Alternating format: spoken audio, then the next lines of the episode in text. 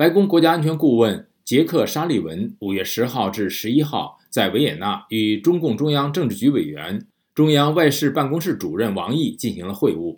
这是自今年二月中国间谍气球事件以来，美中两国最高层级官员之间的首次会面。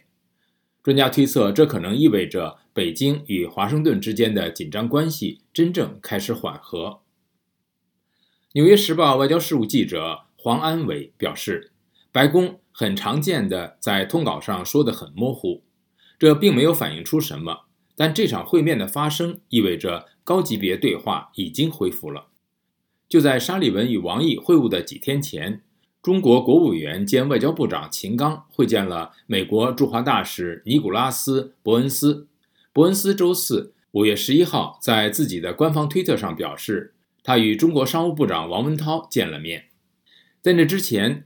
拜登总统的气候变化问题特使约翰·克里透露，中国方面已经邀请他在近期访华，讨论气候政策问题。不过，有活动人士担心，美中关系的正常化和中方排除障碍的说法，会导致人权问题被挤到一边。维吾尔裔美国活动人士罗山·阿巴斯表示，很好奇，这对人权侵犯、维吾尔种族灭绝、西藏压迫。香港民主坍塌，或是对台湾的威胁来说，意味着什么？星期四，路透社在一篇报道中引述直接了解美国政策的四位消息人士以及美国国务院的内部电子邮件称，气球事件之后，美国国务院其实推迟了与中国人权相关的制裁、出口管制和其他敏感行动，以此来管控气球事件对美中关系的损害。战略与国际研究中心经济项目高级研究员杰拉德·迪皮波发推文说：“路透社的这篇报道证实了许多人的猜测，即美国推迟了对中国采取的一些行动，是为了鼓励双方恢复接触。但他怀疑接触能否持久。”他写道：“但他们会被永久推迟吗？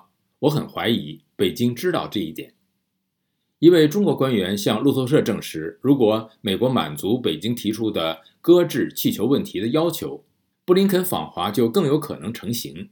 他补充说，中国已表示不希望美国联邦调查局 （FBI） 公布其对中国侦察气球调查的细节。